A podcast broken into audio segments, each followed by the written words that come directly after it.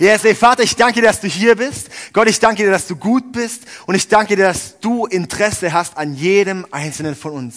Ich danke dir, dass du uns liebst. Und ich danke dir, dass du in unserem Alltag eine Rolle spielen möchtest. Ja, und ich bete, dass es uns heute ganz neu bewusst wird, vielleicht auch zum ersten Mal bewusst wird, was für eine Rolle du in unserem Alltag spielen kannst und wie wir einen erfüllten Alltag haben können. In Jesu Namen bete ich jetzt einfach auch, dass, dass alle, alle Ketten und alle Mauern, wo uns irgendwie kann auch abhalten, irgendwie uns, uns einzulassen auf das, was du hast, Gott, möchte jetzt einfach, dass es einfach niedergerissen wird, dass wir offen sind, um dein Wort zu empfangen. Amen. Amen. So gut, ey. Okay. Ähm, also ich, ich merke, so mega wichtig ist, so, in was für eine Einstellung wollen wir in eine Message gehen, gell, eine Predigt. Und ähm, ich möchte immer für mich, dass nicht eine Information, sondern eine Transformation ist das ich bekomme. Ja, das ist eine Message, eine Predigt, das ist nicht nur eine Information, sondern eine Transformation ist. Ja, eine Transformation hatten wir heute mit der Sitzordnung hier, auch schön, gell? Ich finde es cool, so ein bisschen runder, man sieht sich ein bisschen, gell? Ein bisschen mehr Family, finde ich schön. Ähm, ja, hey, also heute ist der, wir, wir sind in der, in der Serie Selfie los. Selfie los. War jemand schon mal in dieser Serie hier?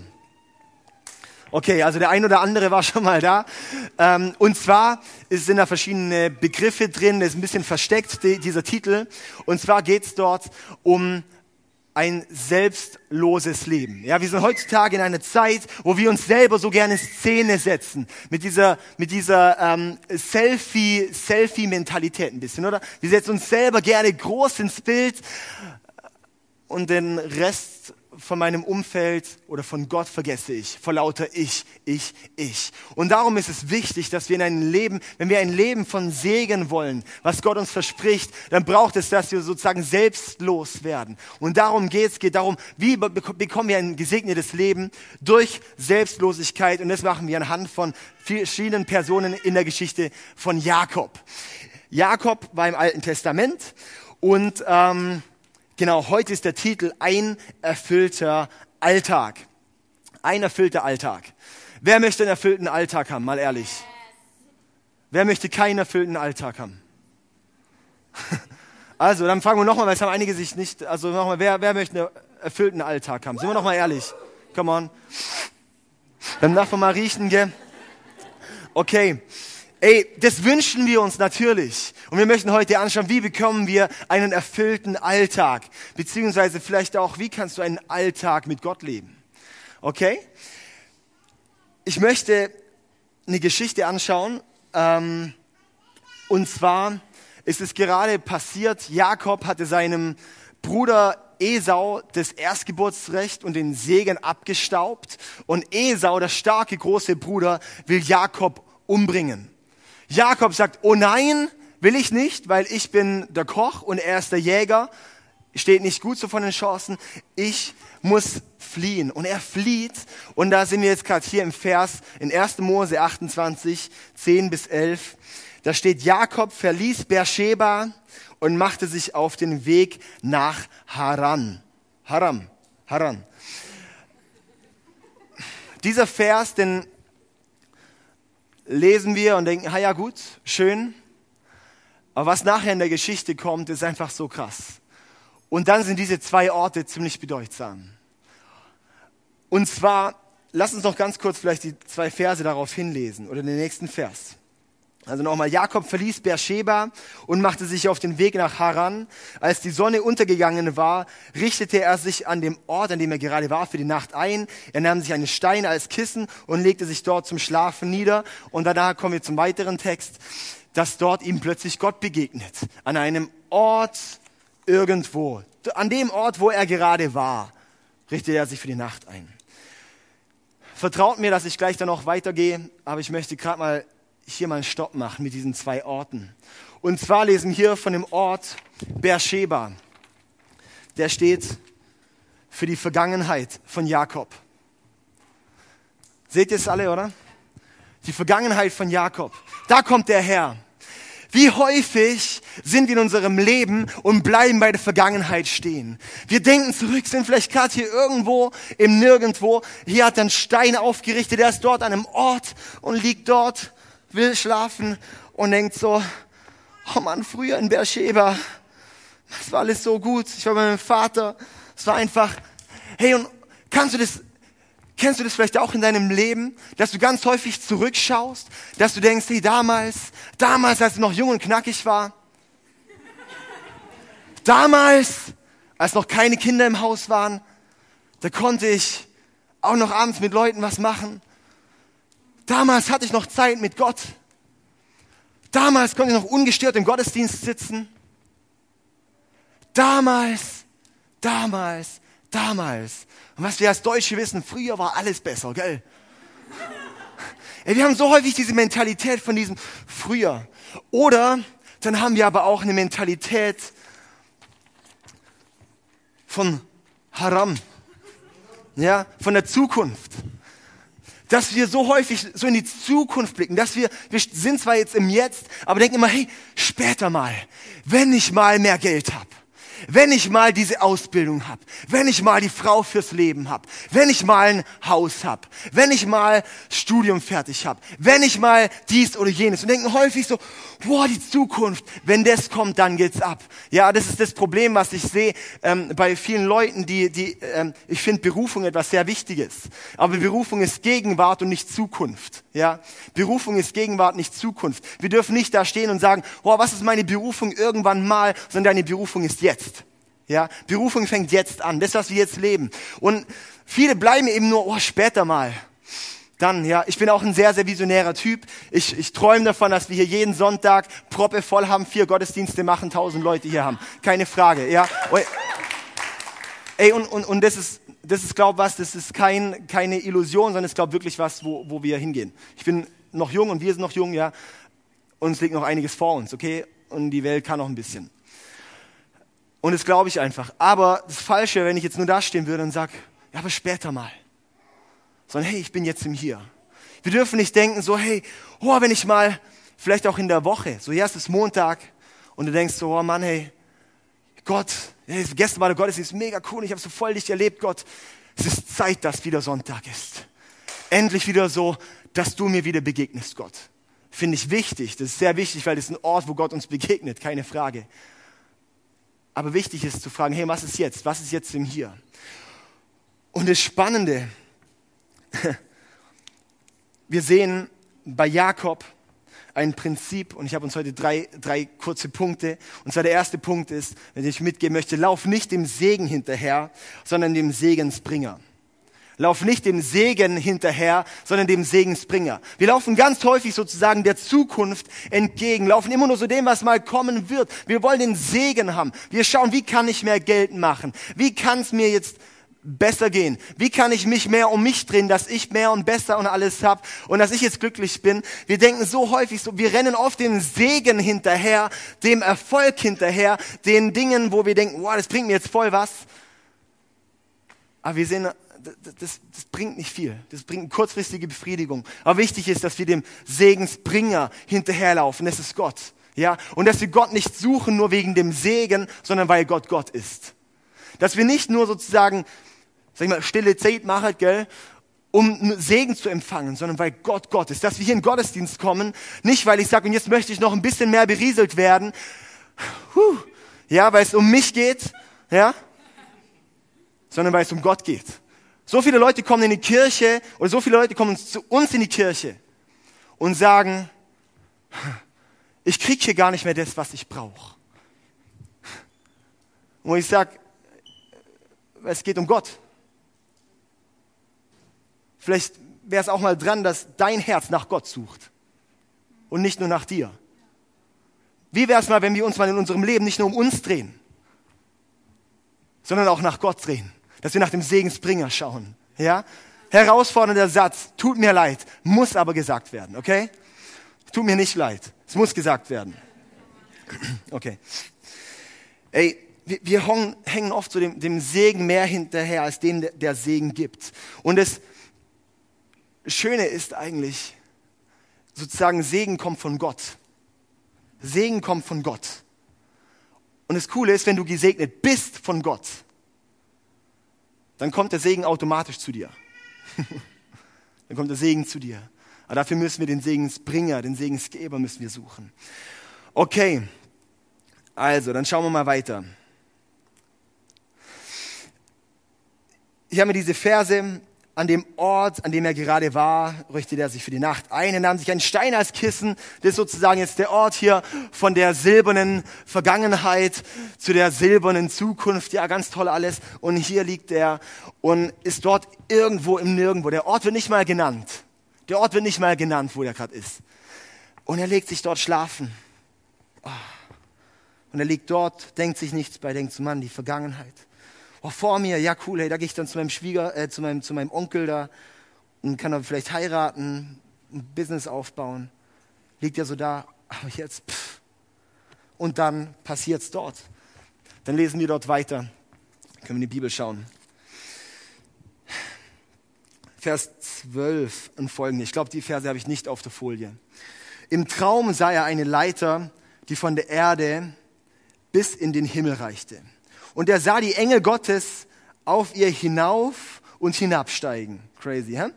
Ganz oben stand der Herr und er sprach, ich bin der Herr, der Gott deines Großvaters Abraham und der Gott deines Vaters Isaak. Das Land, auf dem du liegst, werde ich deine Nachkommen geben. Deine Nachkommen werden so zahlreich sein wie der Staub der Erde. Sie werden sich ausbreiten nach Osten, nach Osten, Westen, Norden und Süden. Durch dich und deine Nachkommen sollen alle Sippen der Erde gesegnet werden. Mehr noch, ich werde bei dir sein und dich beschützen, wo du auch hingehst. Ich werde dich in dieses Land zurückbringen. Ich werde dich nie im Stich lassen und stehe zu meinen Zusagen, die ich dir gegeben habe. Wer hätte gern so einen Segen? Come on, hey. Amazing, ja. Da wachte Jakob auf, Vers 16. Und sagte, an diesem Ort ist der Herr. Und ich habe es nicht gewusst. An diesem Ort ist der Herr. Ich habe es nicht gewusst. und das war ein zweiter Punkt. Gott ist nicht irgendwo, sondern Gott ist in deinem Nirgendwo. Gott ist nicht irgendwo, nicht ungreifbar, sondern Gott ist in dem Nirgendwo, da, wo du ihn vielleicht gerade nicht erwartest. Das hier, wir lesen nachher, der Ort wird in Bethel benannt, das ist die Gegenwart. Das ist dein Alltag, das ist dort, wo du heute stehst, da, wie du heute hier sitzt. Dort, da begegnet Gott. Gott ist nicht der Gott, der früher mal irgendwie begegnet ist oder irgendwann mal begegnen wird, sondern der dir heute begegnen möchte, der heute deine Gegenwart bringen möchte. Ja, an dem Stein, wo es vielleicht unbequem ist, wo du gerade denkst, Mann, der Alltag, das ist so anstrengend. Ja, steifer Nacken. Hey, Kinder nerven, Arbeit ist anstrengend, ich bin völlig ausgepowert, ich habe keine Ahnung, ich erlebe Gott nicht mehr wirklich. Aber darf ich dir was sagen? Gott ist nicht der Gott nur der Vergangenheit oder der Zukunft, sondern Gott der Gegenwart, weil er interessiert ist an einer Beziehung mit dir und mir. Das ist das Geniale an unserem Gott, dass er eine Beziehung mit uns möchte, dass er mit uns leben möchte. Und was wir hier bei Jakob einfach repräsentativ sehen, dass er an einem Ort, der nicht mal genannt wird, an einem Ort, wo er sich gerade aufgehalten hat, dort begegnet dieser Gott. Dieses Nirgendwo ist unser Alltag. Dieses Nirgendwo ist unser Alltag. Und dort möchte Gott dir begegnen. Hey, und wie Jakob, dort sagt in Vers 16, an diesem Ort ist der Herr und ich habe es nicht mal gewusst. Ey, wir rechnen oft gar nicht mit Gott. Wir rechnen doch so oft gar nicht mit Gott, dass er uns wirklich begegnet im Leben. Oder? Dass er jetzt in deinem Alltag, wenn du zur Arbeit gehst, dass Gott dir dort begegnet. Ich weiß nicht, mit welcher Einstellung du heute hier reingekommen bist. Das habe ich vorhin gemeint, dass es nicht um die Information, sondern um die Transformation geht. Gehst du hier rein und sagst, ich bin einfach hier zu mich berieseln, und du gehst du hier rein und erwartest, dass Gott dir begegnet. Dieser Gottesdienst ist Alltag. Das ist der Ort, wo Gott dir begegnen möchte. Wir müssen nicht warten auf die große Konferenz. Ja, die große ICF-Conference oder Holy Spirit Night oder Awakening Europe. Alles gut, da passiert viel, keine Frage, ich bin Gott dankbar. Aber vielleicht wäre es mal das Maß unserer Erwartung an den normalen Alltag mal angebracht. Ja. Ich habe letztens mit einem großen Mann Gottes geredet. Und er hat gesagt, hey, immer wenn ich an Orte gehe, kommen Leute zu ihm und sagen, wo heute hat der Heilige Geist viel mehr gewirkt als sonst. Und er hat gesagt, es regt ihn auf und er tadelt die Leute immer. Weil er sagt, Gott hat nur mehr gewirkt, weil du es mehr erwartet hast. Gott hat nur mehr gewirkt, weil du es mehr erwartet hast, weil ich komme zum Predigen, zum Dasein. Ey, und das, das finde ich so bewegend. Im Alltag dürfen wir mit Gott rechnen. Lesen wir weiter. In Vers 17. Und er hatte Angst und sagte, ich meine, das ist ja schon crazy, oder wenn sowas passiert. Du bist ja draußen in, keine Ahnung, ob das Wüste ist oder nicht. Ähm, du bist ja draußen, allein, nur du und dein Stein. Und dann passiert sowas, ey. Da denkt man echt. Pff. Und dann sagt er hier, was für ein ehrfurchtgebietender Ort. Hier ist das Haus Gottes, das Tor zum Himmel. Am nächsten Morgen stand er in aller Frühe auf. Er nahm den Stein, den er als Kissen benutzt hatte, und stellte ihn als Gedenkstein auf. Ja, genau. Dann goss er Öl über seine Spitze. Er nannte die Stätte Bethel, Haus Gottes. Davor hieß das nahegelegene Ort Luz. Okay, also es war in der Nähe von Luz. In unser Alltag ist manchmal auch ein Luz, oder? So Luserhausen oder sowas, oder? Ich finde es, ich finde es noch cool irgendwie, dass es echt so in der Sprache noch so rüberkommt. Dass unser Alltag manchmal uns vorkommt wie so ein Lose. Wo ich denke, Mann, was, was ist das für ein Loserleben gerade? Ich racke mir ab und bin völlig K.O. Was ist das für ein Leben? Hey, aber soll ich dir was sagen?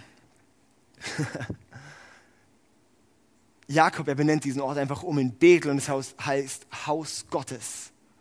Und dass wir das auch nehmen können für Situationen, wo wir in unserem Leben sind, wo du sagst, Mann, es ist gerade so eine Loser-Situation, dieser Stein. Hey, dass wir sagen können, hey, Gott begegnet mir, Gott läuft mit mir, wow, amazing. Dann darf ich die Situation umbenennen von Loser in Haus Gottes. Yes. Hey, und wo ist eine Situation bei dir im Leben, wo du gerade denkst, hey, da ist gerade Lose dran? Was ist dein Lose? Was wäre dran, dort einen neuen Namen zu geben? Was ist dort dran, einen neuen Namen zu geben, der Situation? Dass du sagst, hey, nein, ich erwarte hier Gottes Gegenwart. Nein, ich erwarte, dass dort Gottes Kraft reinkommt. Und es ist ein Ding, wo ich mir so sicher bin, wenn wir Gott suchen, mit Gott leben. Ich meine, Gott ist einfach Gott, hey. Das ist nicht irgendjemand, das ist nicht mit einem guten Geschäftsmann oder so zu laufen, ja, der ein bisschen Geld geben kann. Sondern Gott ist Gott. Eben Gott gut mit uns meint und wenn wir mit Gott laufen, wir von ihm erfüllt werden und also was macht es in uns? Und ich sage auch eins, Probleme sind ganz häufig äußere Dinge in unserem Leben. Aber unsere innere Situation ist, ist, darf nicht abhängig werden von unseren äußeren Umständen. Oder das Maß, wie wir gerade mit Gott rechnen, darf nicht bestimmt werden durch unseren äußeren Umstand. Ja, es gibt Leute, was mich so faszinierend finde, die Carmen verfolgt uns wahrscheinlich gerade auf Facebook. So schön die Carmen Kopschinowski. So schön, äh, sie ist äh, ja äh, krank. Sie hat ähm, jetzt eine schwere OP gehabt. Die wurden ja vier Kilogramm, ähm, ein, vier Kilogramm Tumor äh, aus dem Bauch operiert. Und ähm, genau, kann einfach, ist dann noch nicht so weit äh, wieder auf den Beinen, dass sie hierher kommen kann, aber sie verfolgt alles online. Und ist so schön, ich habe letztens mit ihr telefoniert. Und sie so, ja, ja, so, sie, sie, sie kann noch nicht viel machen, aber sie trägt so eine Freude. Und sie hat dann erzählt, dass sie mit Leuten telefoniert, denen es gerade nicht gut geht und sie ermutigt, dass es Gott gut meint. Ja. Ey, das ist nicht abhängig. Unsere, wenn wir wirklich mit Gott und erfüllt mit Gott laufen, dürfen unsere inneren Umstände nicht abhängig gemacht werden von unseren äußeren. Und das bedeutet eben, dieses Selfie los, weil es braucht, dass wir, dass wir selbstlos werden, dass wir nicht mehr uns immer so riesig groß zeichnen in unserem Leben und sagen, ich nehme jetzt alles von mir immer nur wichtig, sondern hey, dass einfach auch mal geht, hey, das macht mich doch selber verrückt. Wenn wir ständig auf uns schauen, auf unsere Probleme, auf meine Rechte bestehen, das macht einen doch fertig. Ja.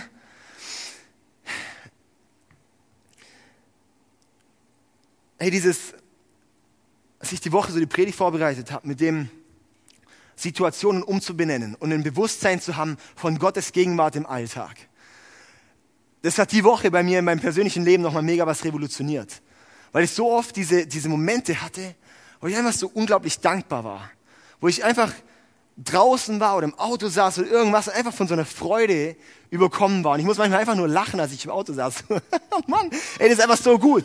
Gott, du bist einfach so gut. Und ich habe einfach erlebt, wie Gott gerade da ist, ja.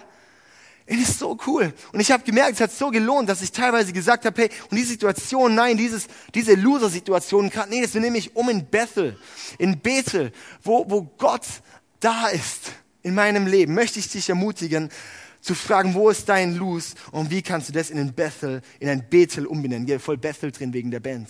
Aber genau. Okay, kommen zum dritten Punkt. Ich muss Gas geben. Zum dritten Punkt. Gottes Gegenwart ist keine Position, sondern eine Person. Gottes Gegenwart ist keine Position, sondern eine Person.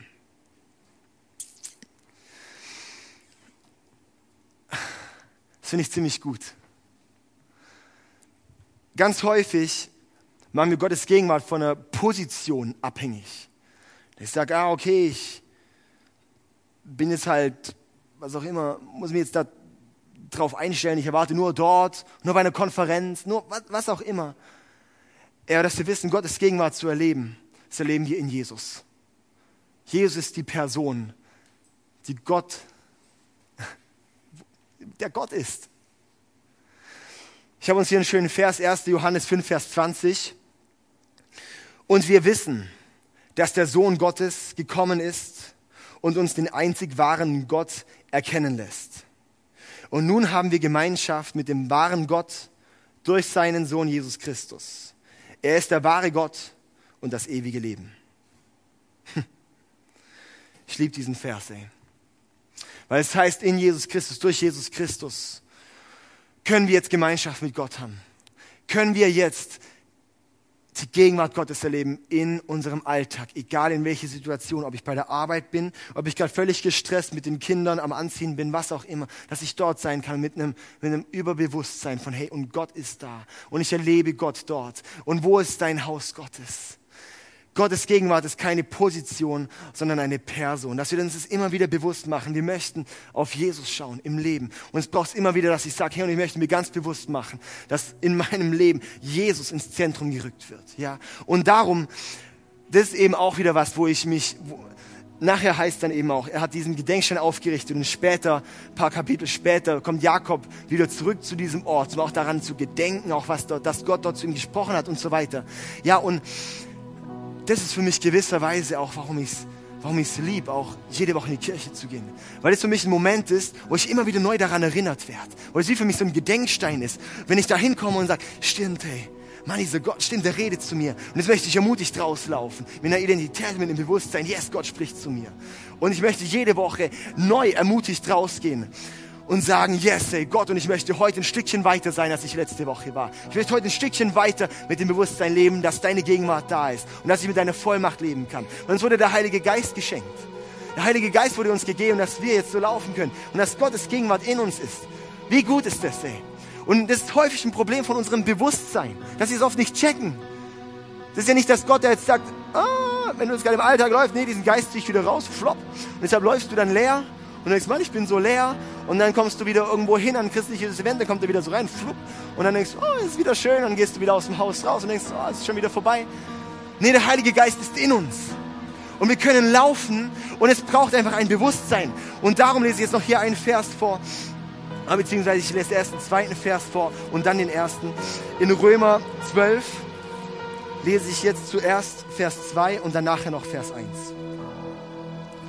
Römer Vers Kapitel 12, Vers 2. 2b. Lasst euch von Gott durch Veränderung eurer Denkweise in neue Menschen verwandeln.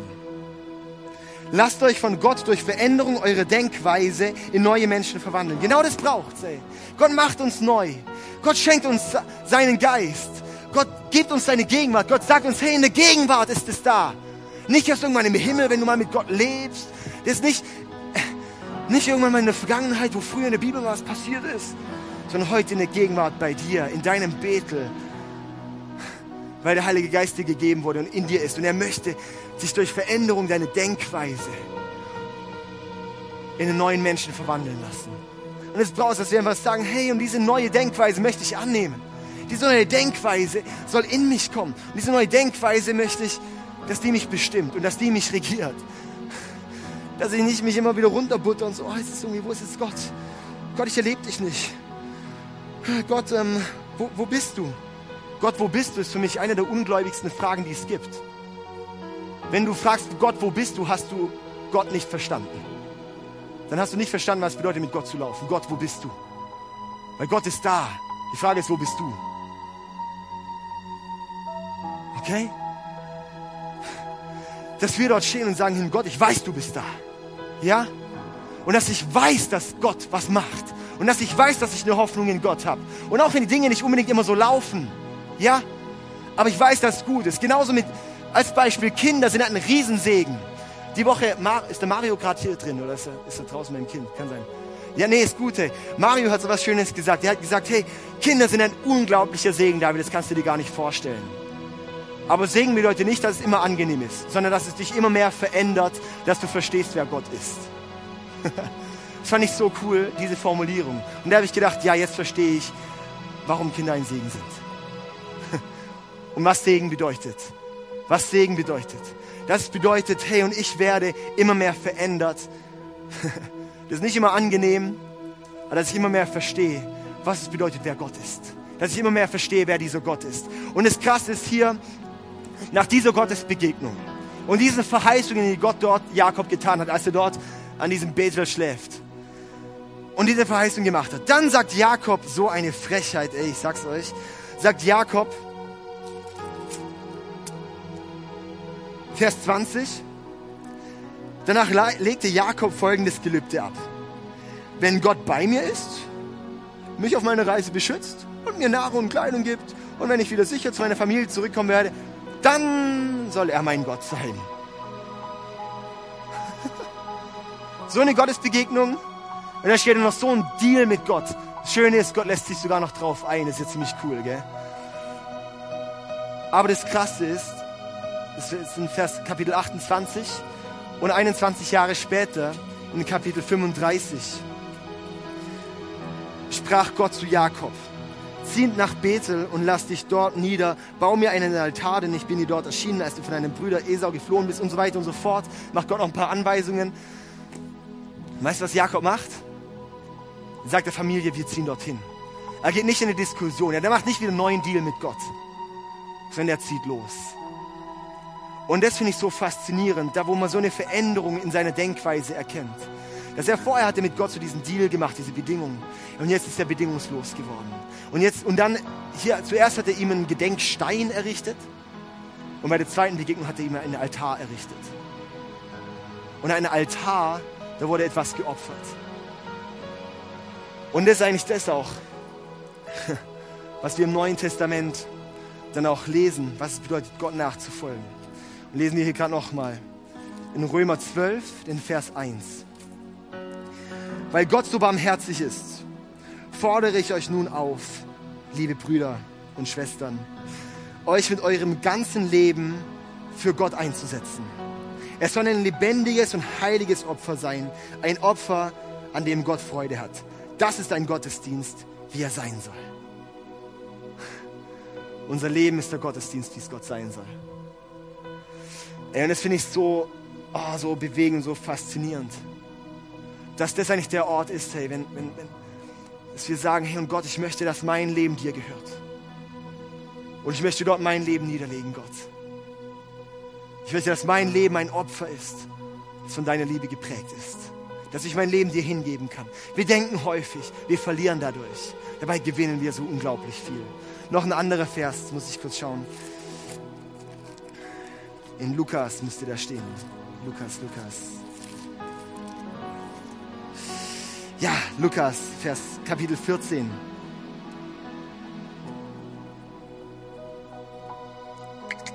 Ich hab's gleich.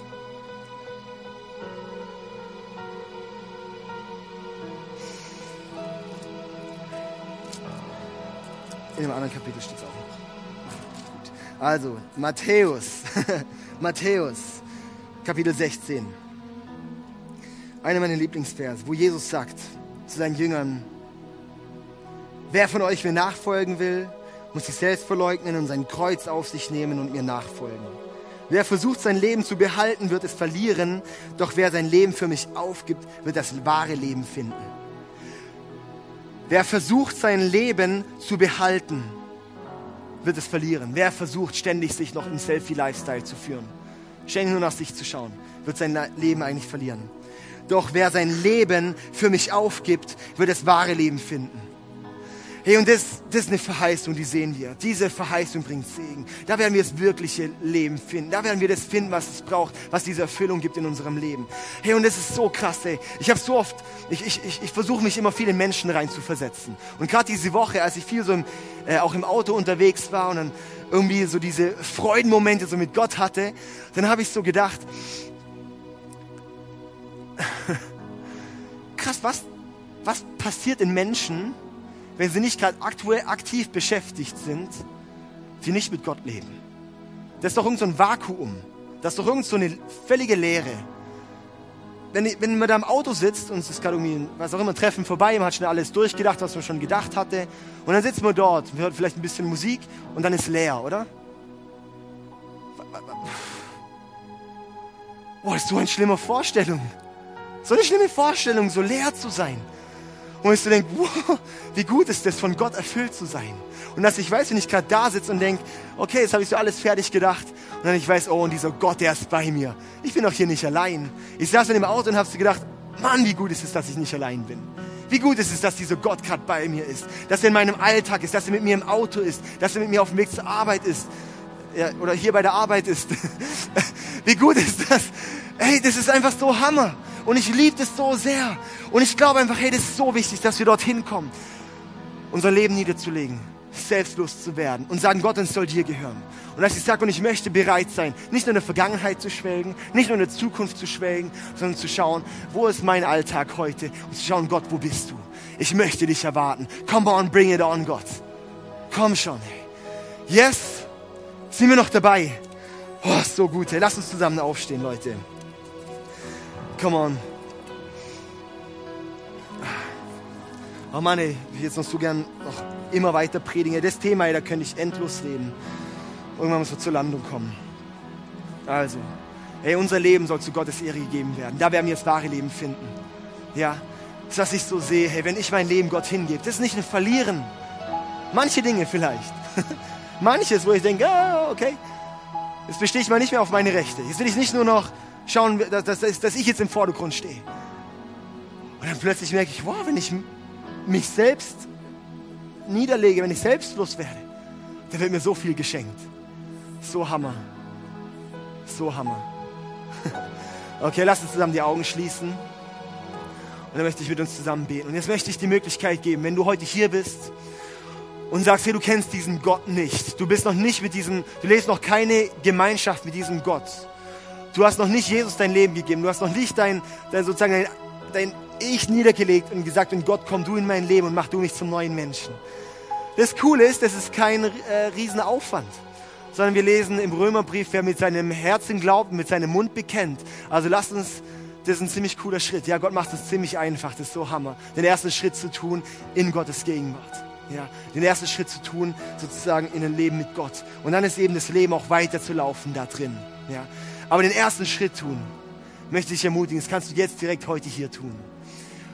Und ähm, du, hast jetzt, du kannst jetzt gerne einfach deine Hand heben, wenn du sagst, hey, du merkst gerade, dass heute der Tag wäre, heute der Moment wäre, wo du Gott dein Leben hingibst. Wo du Gott sagst, hey und Gott, mein Leben soll dir gehören. Ist jemand da? Lass uns alle die Augen schließen, das wäre schön, einfach die Augen schließen. Alle, alle, alle, auch gerne die, auch die, die gerne spickeln. Und dann mal schauen, genau, ist hier jemand da, der heute sagt, er möchte heute Abend sein Leben Gott geben. Und er möchte heute Abend in dieses Leben eintreten. In dieses Leben, wo Gott sagt, hey, und ich laufe mit dir. Dein Alltag wird ein Betel. Es ist heute jemand da. Kannst du jetzt gerne deine Hand heben.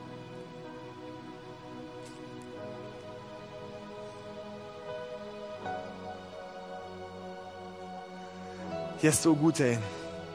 Lass uns mit der einen Person jetzt hier zusammen beten, okay? Yes, ist gut, hey, come on, so gut.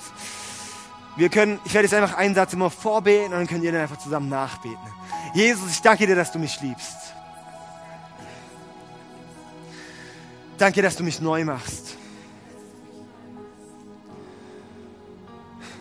Danke, dass du mir alle Fehler vergibst. Es tut mir leid, wo ich mein Ziel verfehlt habe. Wo ich nicht Liebe sein konnte. Jetzt mach mich neu und erfülle mich mit deiner Liebe, mit deinem Heiligen Geist. Komm in mein Herz. Mein ganzes Leben soll dir gehören. Ich möchte dir von heute an bedingungslos nachfolgen.